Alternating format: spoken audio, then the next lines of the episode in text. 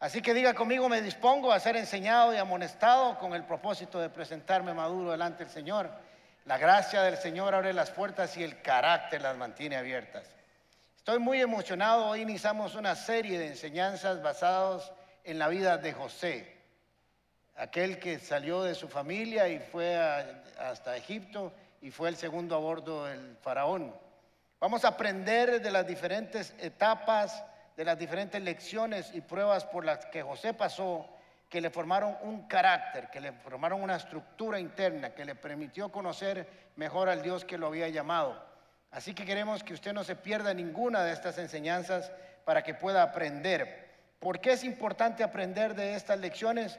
Porque le aseguro que de esas mismas lecciones y pruebas usted y yo vamos a pasar.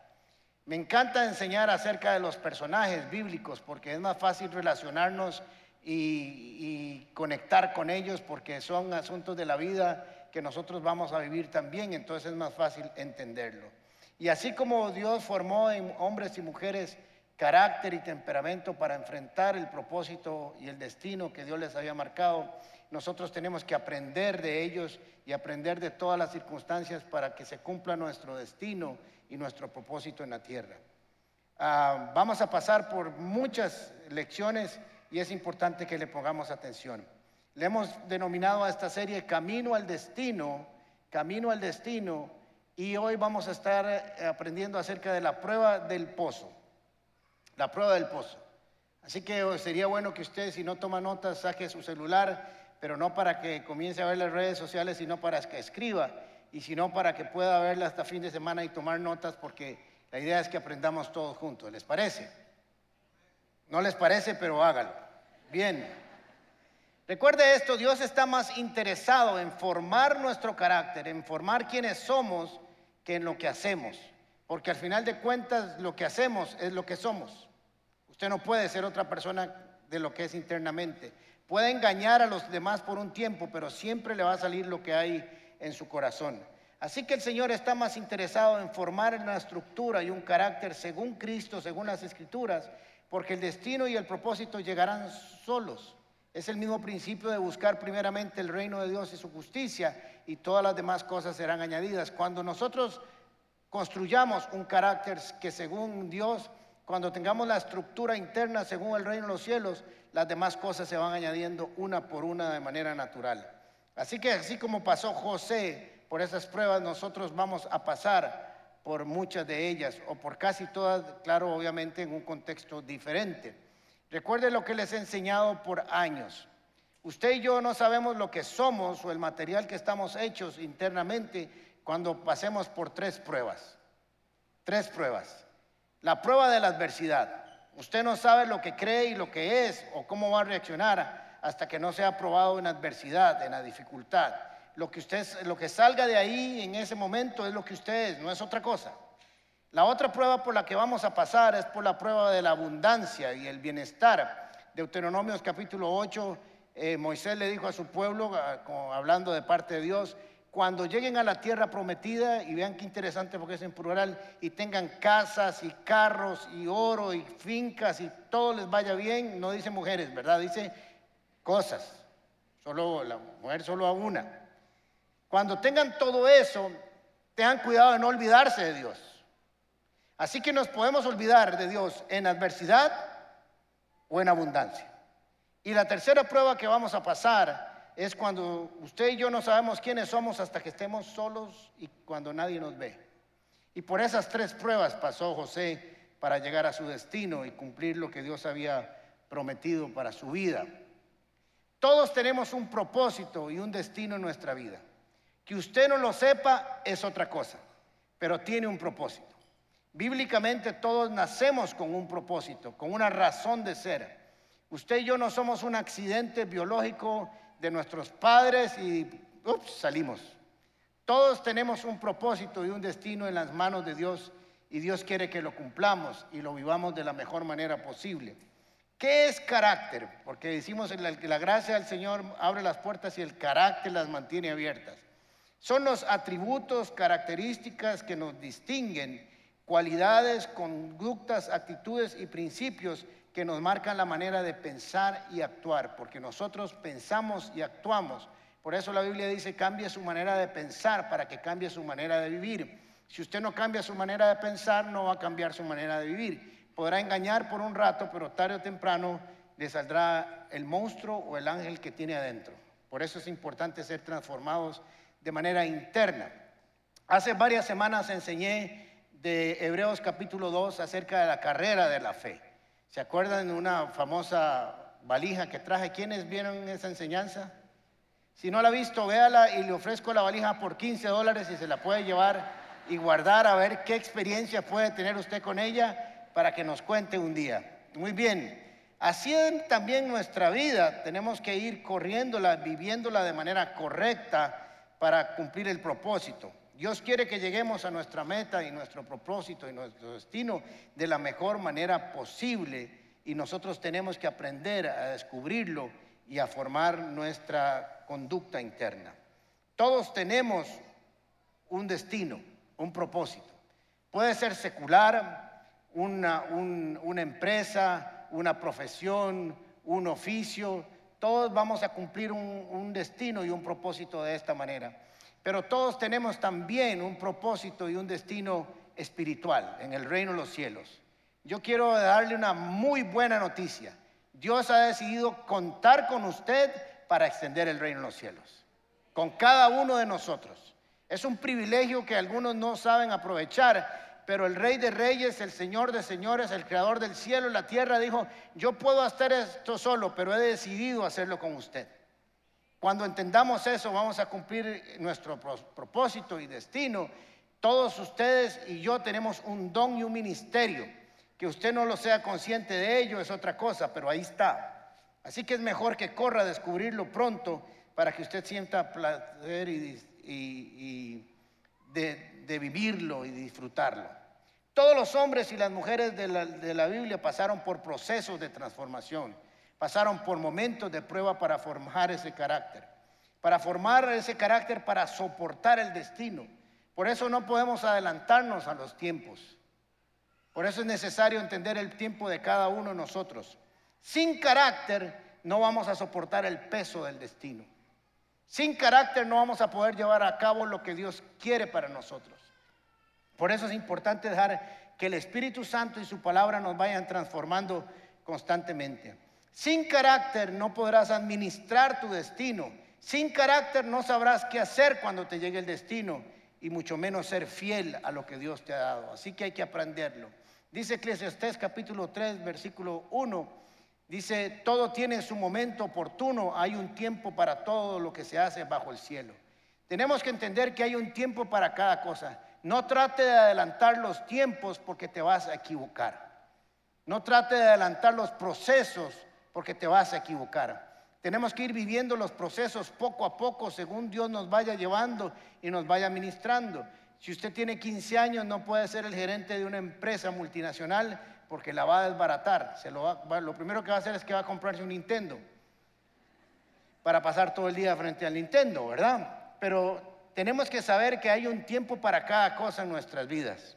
Es interesante porque la falta de madurez de entrenamiento y conocimiento le llevó a José al principio a cometer grandes errores, porque tenía una visión de parte de Dios, un sueño de parte de Dios, pero no estaba listo.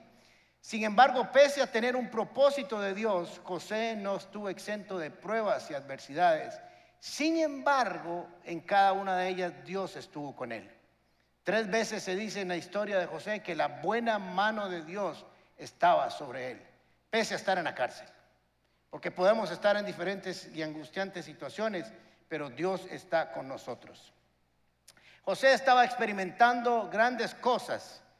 La historia de José empieza en el capítulo 37 de Génesis y dice que tenía 17 años. Y ahí es donde empieza el gran problema. Porque a los 17 años creemos que somos los dueños del mundo.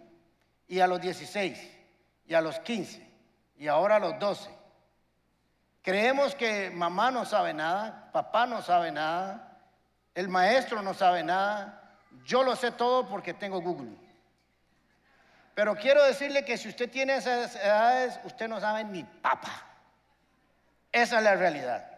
aunque usted lo crea. Creen que lo saben todo, le pueden decir al papá de cómo hacer las cosas, ¿verdad? Sin embargo, son incapaces de producir dinero. Y así es como se disfruta la vida en principio. 17 años empieza la historia. Obviamente tenía que aprender madurez y pasar por diferentes pruebas. Tenía 30 años cuando llega a la casa del faraón. O sea, 13 años de aprendizaje. Si usted está cansado por llevar uno, aprenda, le faltan todavía 12. Todo el, mundo dijo, todo el mundo dijo, amén, amén. Pero todos pasamos por un proceso. Algunos empezaron el pastorado a los 20 años, otros a los 22, yo lo empecé a los 47. No estaba listo hasta los 47 años, supongo yo. Yo le preguntaba al Señor, Señor, ¿por qué usted no me llamó a los 20, a los 25, para haber empezado antes y poder haber hecho muchas cosas más? Y me dice, no, lo estoy llamando desde los 25, es que usted me oyó a los 47 y hizo caso. ¿Verdad? Pero bueno, es que tenía que madurar y crecer. ¿Quién es José? José es el penúltimo hijo de Jacob. Jacob, recuerden, se le cambia el nombre por Israel. Está Abraham, Isaac, Jacob. Y hay una catizumba de 12 carajillos que forman las 12 tribus de Israel. Así que José es el penúltimo de, esa, de, esa, de, esa, eh, de esos 12 hijos. Eh, como les dije en, el versículo, en el capítulo 37, empieza la historia de José cuando tiene 17 años y voy a adelantarles algo, no lo vamos a leer. En el versículo 2 dice que José era un acusetas, como decimos los ticos. Pasaba todo el tiempo diciéndole al tata, mi tata, mis hermanillos se portan mal, beben guaro, no trabajan bien. Y los pasaba acusando y les pasaba diciendo al papá todo lo malo que ellos hacían. No, no bebían guaro, pero quería dramatizar las acusetas. Y ya eso ya tenía adversidad con los hermanos. Ya eso les molestaba. Versículo 3, capítulo 37 de Génesis. Israel amaba a José más que a sus otros hijos porque lo había tenido en su vejez. Por eso mandó que le, que le, confeccionaran una túnica elegante o una túnica de colores, depende de la versión de la Biblia que usted tiene. Vamos a detenernos ahí. ¿Qué significa esta túnica de colores? Es un vestido largo, una túnica de aquí hasta abajo, con unas mangas larguísimas. Por eso unas traducciones dicen también un vestido de mangas largas que tenían los príncipes, que tenían los reyes, que tenía gente importante para diferenciarlos del resto. Claro, si usted viene aquí y viene con un vestido entero fosforescente, todos nos hubiéramos dado cuenta. Y no se le va a ver bien. Al único que se le va bien eso es a Alex Grant. No sé qué tiene que él se pone lo que sea y se le ve bien. Uno se vería como un payaso, pero a él se le ve bien. No sé por qué. Dichoso. Pero entonces le pusieron un, traje de, colores, confeccionado a mano, solo para él. A los 17 años usted recibe eso y se cree la mamá de Tarzán. Algunos no conocen ese dicho, pero los más adultos sí. O se queda, se cree todas. Esto era un acto profético, sin saber lo que el papá estaba haciendo, de lo que él un día iba a hacer. Ahí no lo era, porque todavía no era alguien sumamente importante, nada más era una muestra de cariño del papá, pero con el tiempo se cumpliría. El problema es que era inmaduro y no supo manejar el peso del don, porque fue un regalo. Y lo que hizo fue rajar y untárselos a los hermanillos en la cara todos los días. Versículo 4. Teniendo, viendo sus hermanos que su padre amaba más a José que a ellos, comenzaron a odiarlo y ni siquiera lo saludaban. Papás y mamás, tener mucho cuidado cuando hacemos diferencias con nuestros hijos. Cuando marcamos una diferencia entre uno y otro. Cuando le damos a uno un poco más y a otro menos es interesante, pero siempre el más malo de todos los hijos se lleva toda la plata. Porque los papás quieren que se componga. Entonces lo chinean más y le dan más. Y el premio de portarse mal es recibir las mejores cosas. Tengamos mucho cuidado de ser justos con nuestros hijos para que no nos pase lo que pasó en esta familia, que ese momento era un poco disfuncional. Ahora vamos a ver qué fue lo que hizo José, que comenzó a marcar su destino, no el de Dios, sino el suyo, momentáneamente. Génesis 37. Cierto día José tuvo un sueño y se lo contó a sus hermanos, y estos lo tuvieron más odio todavía. Pues dijo, présteme atención que les voy a contar lo que he soñado. Resulta que estábamos todos nosotros en el campo atando gavillas, ramos diríamos nosotros para entenderlo, y de pronto mi gavilla se levantó, se quedó erguida, mientras que las de ustedes se juntaron alrededor de la mía y me hicieron reverencias. Y los hermanos dijeron, qué belleza José, ¿cómo te vamos a servir? Qué hermosura, qué hermoso sueño. Le dijeron, ¿de veras crees que vas a reinar sobre nosotros y nos vas a someter? Ellos entendieron bien el sueño. Es interesante porque si usted y yo oímos ese sueño ahora y no entendemos la historia, no sabemos, pero ellos lo entendieron y lo comprendieron y vieron que ese sueño significaba que ellos le iban a hacer referencia a José, eh, reverencia a José. Ahora tenemos que es el preferido del papá, que tiene una túnica de colores que lo diferencia y ahora tiene un sueño. Imagínense lo que podía provocar entre sus hermanos. Lo odiaron aún más por los sueños que él les contaba. Después José tuvo otro sueño y le contó a sus hermanos, hey muchachos, tuve otro sueño, vengan, traigan palomitas de maíz y todo porque les voy a untar el sueño. Les, les dijo, tuve otro sueño en el que veía el sol, la luna y once estrellas que me hacían referencias. El sol es el papá, la luna la mamá y las once estrellas sus hermanos, que me hacían reverencias. Cuando se lo contó a su padre y a sus hermanos, su padre le respondió, ¿qué quieres decirnos con este sueño que has tenido? Le preguntó. ¿Acaso tu madre, tus hermanos y yo vendremos a hacerte reverencias? Sus hermanos le tenían envidia, pero su padre meditaba en todo esto. Entonces ya vemos que aquí José tiene dos sueños que nos van a hablar del futuro, del destino. Pero obviamente no era el momento, no era que se iba a cumplir inmediatamente sino que iba a tomarse un tiempo para que se hiciera realidad. Quiero decirles algo que deberían de todos apuntar. El hecho de que usted tenga un regalo de Dios, un don de Dios, no lo autoriza a humillar a los demás por tener ese don. Yo he visto con todo respeto compañeros de, lucha, pastores y hombres y mujeres de Dios, con unos orgullos y unas soberbias que uno se queda asustado y dice, ¿de dónde salió este pastor?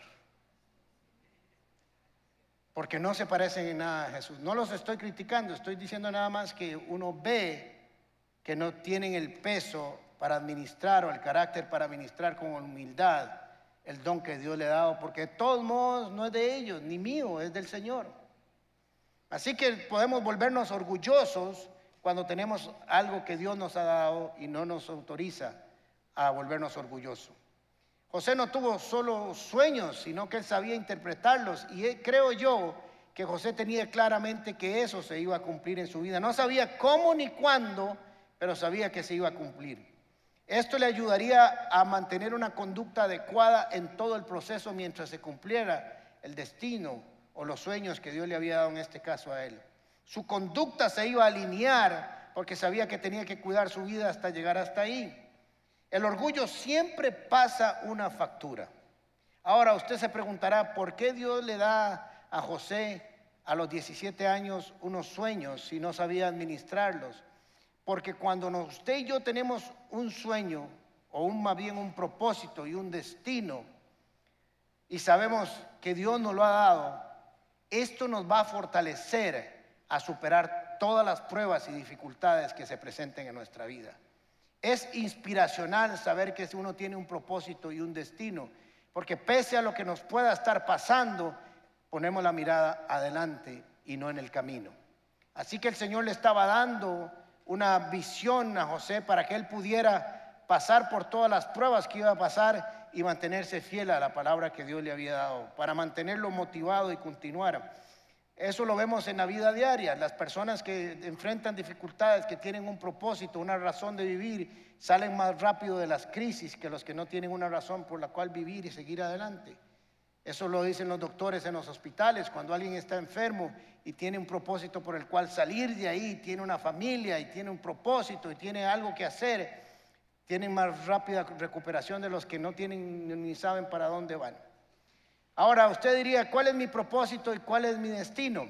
Lo primero que tengo que recomendarle para encontrar su propósito y su destino, si no lo he encontrado, es conocer al Dios que da el propósito y el destino. No podemos, no tener un, un, propósito y un destino de Dios si no conocemos al Dios que los da.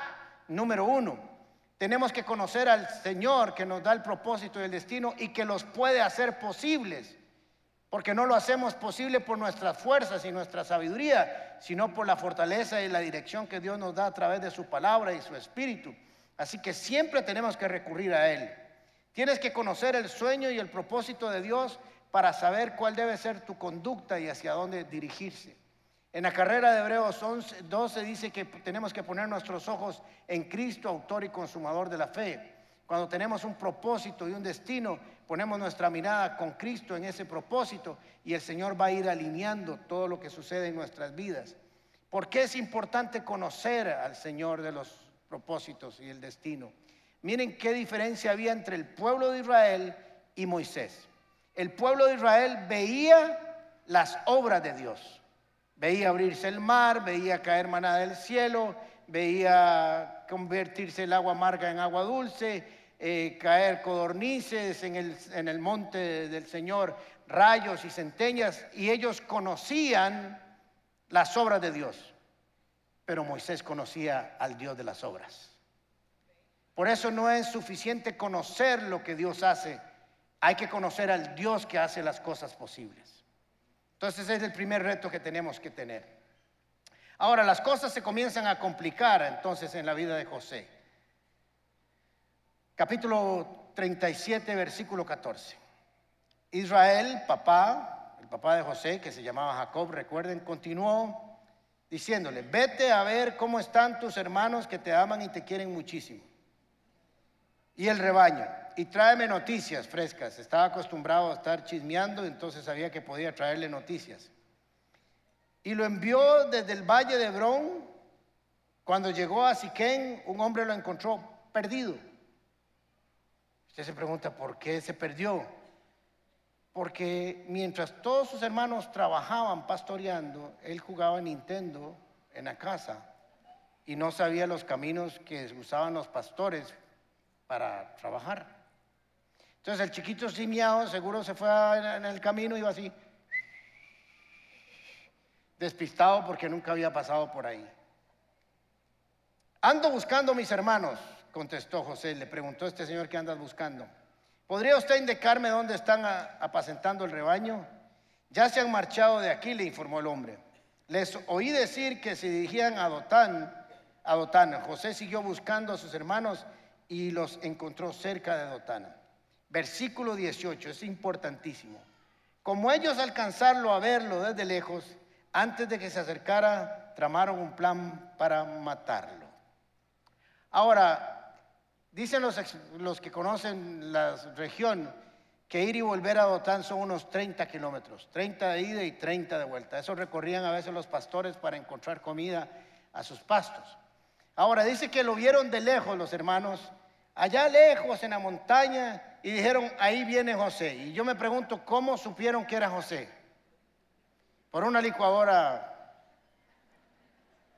Se fue con un Armani a la montaña. Seguro con el sol su traje brillaba. Y él venía así. Hola hermanos, aquí llegué como me aman tanto. Se fue ni siquiera se puso tenis y jeans para ir a visitarlos. Porque él se había llenado de orgullo de andar con el traje que su papá le había dado. Pudo no haberlo llevado y seguía siendo el preferido de su papá. Pudo haberlos ido a visitar con humildad para ser empático con su trabajo, pero él tenía que rajarles que era el preferido de la casa. Con ese traje era imposible trabajar. Tenía unas mangas así largotas. Era una bata.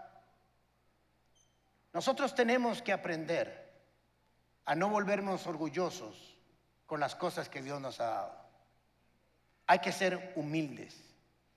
Y por lamentable que sea, la humildad se aprende, así que José tuvo que aprenderla. Algunos aprenden más fácil que otros, pero a otros hay que hacerles lecciones muy fuertes. Mientras todos los demás trabajaban sus hermanos, él siempre estaba en su casa tranquilo, sin aportar nada. Iba a recoger lo que había sembrado. Había sembrado orgullo, división, contienda, chismes. Y no tenía una mala intención, pero la inmadurez le iba a pasar una factura. Por eso los procesos de madurez en nuestra vida son tan importantes, porque eso nos va a llevar a actuar correctamente en diferentes circunstancias. Se fue a buscar a sus hermanos recordándoles que él era el preferido de la casa. Es interesante porque dice las escrituras en Génesis capítulo 37, versículo 33. Sucedió que cuando José llegó a sus hermanos, ellos lo despojaron, despojaron a José de su túnica, la túnica de diversos colores que llevaba puesta. Muchas veces, no puedo decir todas, pero en los procesos de transformación de nuestras vidas se nos va a quitar la coraza con que nosotros nos cubrimos. Se nos va a quitar aquello que nosotros consideramos más valioso y que nos hace sentir orgullosos. Porque para empezar a trabajar en nuestro carácter, el Señor tiene que dejarnos como dejaron a José en calzoncillos en un pozo. Ahí no valía absolutamente nada que él mismo, no por sus trajes, no por su coraza, no por lo que aparentaba, sino por lo que era. Cada uno de nosotros va a tener que entregar o va a ser despojado de esas caretas que tenemos. No sé si a usted le ha pasado que un compañero suyo lo ascienden en la oficina de puesto y al día siguiente no saluda a nadie. Y uno dice, ¿y este quién se cree? Ya empezó mal, porque no sabemos manejar la promoción de parte de los hombres y de Dios. Aquí empiezan las pruebas de José, en este momento. Le quitaron y despojaron lo que más apreciaba en su vida, lo que hasta ahora le daba valor como persona, por lo menos dentro de su casa. ¿Cuáles son aquellas cosas que nosotros nos hemos puesto, el traje que nos hemos puesto para que nos valoren por eso? El carro, la casa, el trabajo, el éxito, emprendedurismos, y con eso nos hacemos una imagen. Y creemos que por eso es que valemos. Y nosotros no valemos por lo que tenemos, sino por lo que somos como personas individuales, quitando todos esos accesorios de nuestra vida. ¿Quién es, quiénes somos usted y yo cuando no hay chunches, cuando no hay orgullo, cuando no hay soberbia, cuando no hay un traje de colores? Eso lo tenemos que aprender en nuestra vida. Porque así como nosotros nos vemos a nosotros mismos, vamos a ver a los demás y los vamos a valorar.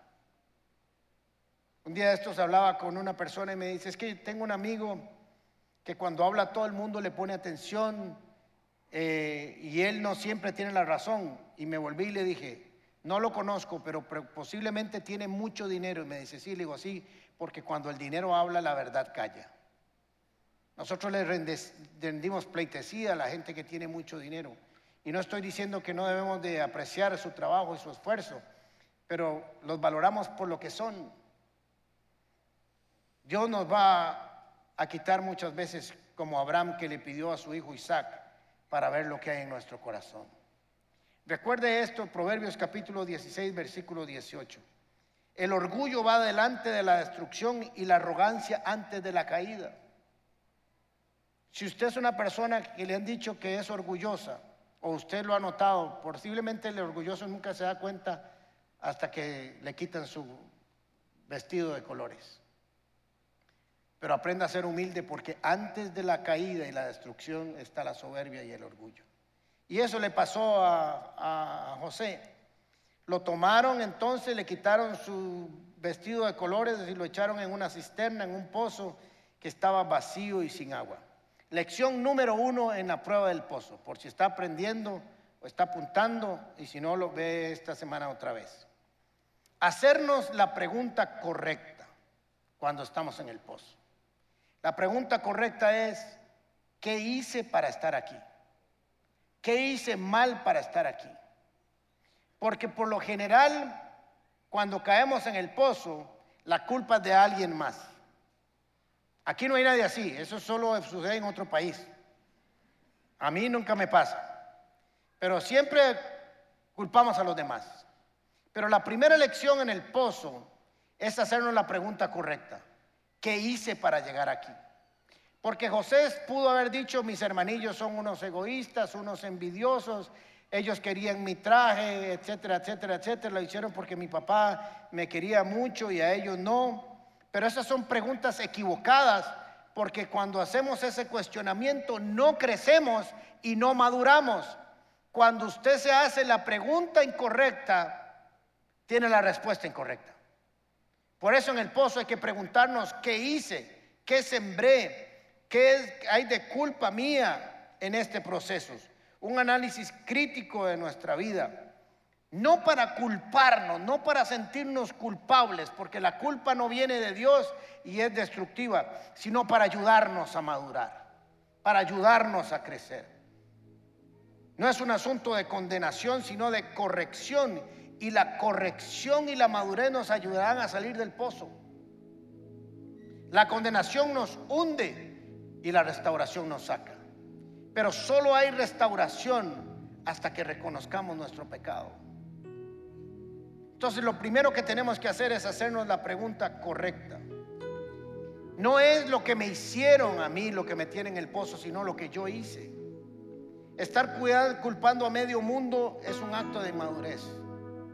Yo sé que tal vez tus papás hicieron las cosas mal. Yo sé que tal vez tu profesor hizo la cosa mal. Yo sé que tal vez alguien hizo algunas cosas malas sobre tu vida. Pero ya es tiempo de salir. Y no es lo que me hicieron a mí, sino lo que yo hice con lo que me hicieron. No es la ofensa que me hicieron, sino cómo yo la guardé en el corazón y la procesé mal y saqué odio y rencor y un montón de cosas más. Entonces no es lo que nos hacen, sino cómo nosotros reaccionamos a las conductas de los demás. Por ejemplo, cuando estás en un pozo financiero, ¿a quién culpas? ¿Al Estado? ¿A amigos, al esposo, a la esposa. ¿A quién culpas? Siempre es culpa a los demás, a la economía, pero nunca asumimos la responsabilidad de decir, me compré el carro que quería y no el que podía. Compré la casa que quería y no la que podía. Me metí en más deudas de las que podía manejar. Hasta ese momento vas a madurar. Cuando estás en problemas laborales, ¿es culpa siempre del jefe o, o es tuya? ¿Cómo respondemos cuando estamos en el pozo. Cuando se nos quitó las caretas con las que nos cubríamos y estamos con nosotros mismos y con Dios nada más. José recuperaría su vestimenta un día. José iba a llegar a ser el hombre más importante del mundo antiguo después de Faraón. Y posiblemente Faraón no le dio un traje, Llegaba seguro al walking closet y hacía uno, dos, tres, cuatro, cinco, seis, siete, y no me gustan, quiero 20 más. Y se ponían a construirlos. El problema no era el traje, sino cuando se lo volvieron a dar. Cuando él se lo puso, nunca humilló a nadie más por tener el traje que le dieron en Egipto. Qué lindo es tener el traje con un corazón correcto. Qué lindo es tener el don, la riqueza, el puesto, cuando tenemos el corazón correcto. Lección número dos. Cuando estamos en el pozo tenemos que tener la visión de Dios, la perspectiva correcta. Ahora yo te voy a decir quién es el primero que va a caer en el pozo con usted. Satanás. Y te va a decir, estás ahí por culpa tuya, sos un orgulloso, sos un engreído, sos esto, sos lo otro, te lo mereces y de aquí no vas a salir. Pero el Señor eh, nos dice, sí vas a salir de ahí. Porque te voy a enseñar y vas a aprender. Y vas a salir mejor persona que cuando caíste en el pozo. Porque todas las cosas son para bien a los que me aman, dice el Señor. Y no importa lo que pase en tu vida, en cuál pozo estás, siempre saldrás victorioso, tomado de mi mano. Entonces tenemos que tener la perspectiva correcta dentro del pozo. Tenemos que preguntar si está apuntando. ¿Qué me vas a enseñar aquí en el pozo? ¿Qué visión del reino vas a darme? Para que cuando yo salga de aquí, porque que voy a salir, voy a salir, yo camine con una visión del reino. ¿Qué quieres enseñarme? ¿Qué voy a aprender aquí? ¿Qué me estás enseñando? ¿Qué me vas a instruir para no volver a caer aquí? Porque prueba no superada es prueba repetida. Primero preguntarnos,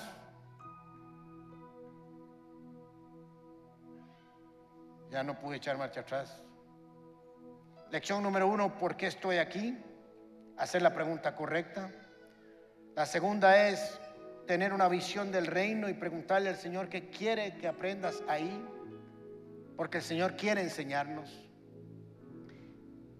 Y la tercera es descubrir el propósito del pozo. Hay un propósito para cuando yo salga, pero hay algo que yo debo aprender ahí mismo con las preguntas correctas, con la visión correcta. Pero otra cosa que el Señor quiere enseñarnos cuando estemos en el pozo es a confiar en Él y aprender a clamar. A confiar que el Señor está conmigo, que el Señor me va a acompañar, que no estoy solo y que debo aprender a clamar en medio de las circunstancias. ¿Qué más se puede hacer en un pozo vacío? Imagínese usted metido en un pozo.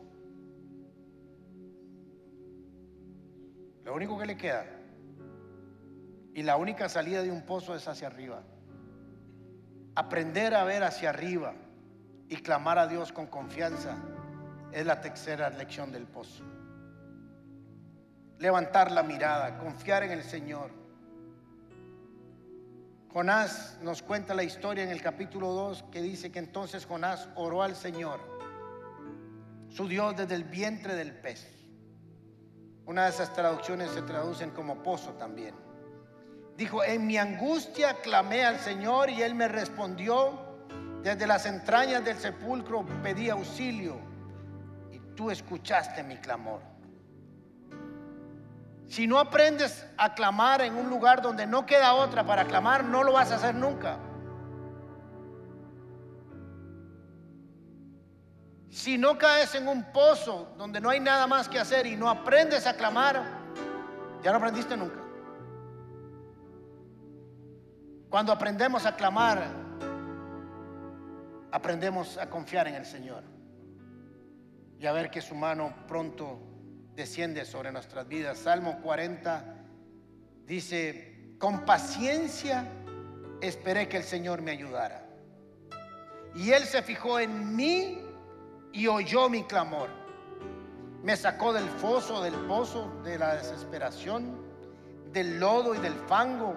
Puso mis pies sobre suelo firme y a medida que caminaba me estabilizó.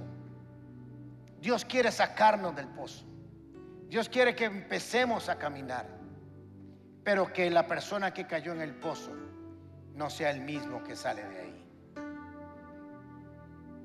Que sea una persona madura, con fe, sin condenación, habiendo aprendido la lección, madurando. Es interesante que nunca leemos a José reclamando. Señor, me diste un sueño, me diste un traje de colores, mi hermanillo me tiraron en un pozo, me vendieron como esclavo, me metieron en una cárcel, me, injuriaron, me, hicieron esto y esto y esto y esto y esto. ¿Y dónde estabas tú? Y que y qué, y qué, y qué, y qué, y qué.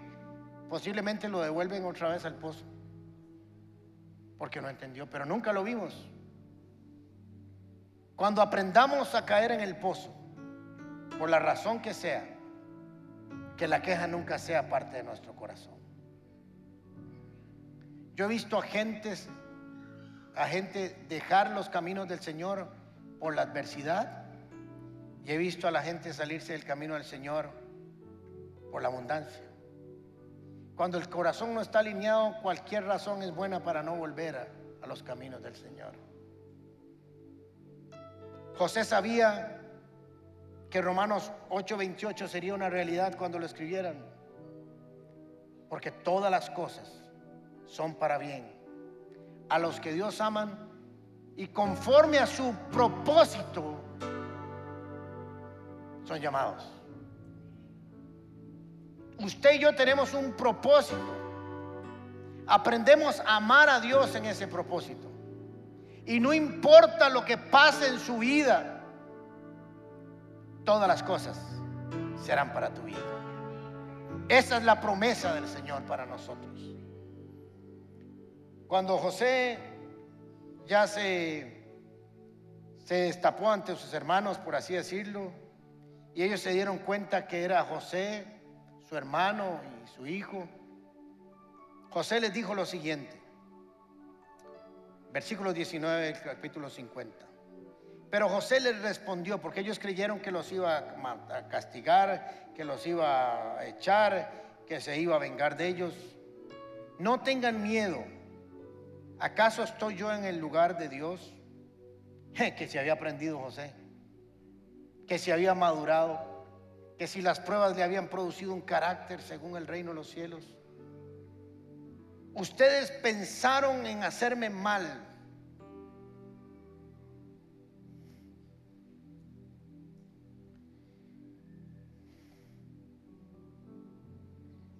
Pero Dios cambió todo para mi bien. Para hacer lo que hoy vemos, que es darle vida a mucha gente. Así que no tengan miedo. Les daré comer a ustedes y a sus hijos. Que José pasó cada una de las pruebas. Por culpa de él una y con el propósito otra, pero las pasó. Y cuando las pasó a la forma de Dios, comprendió que todo había sido para su bien. Todo, la adversidad, la abundancia y la soledad. Cierre sus ojos un momento, por favor.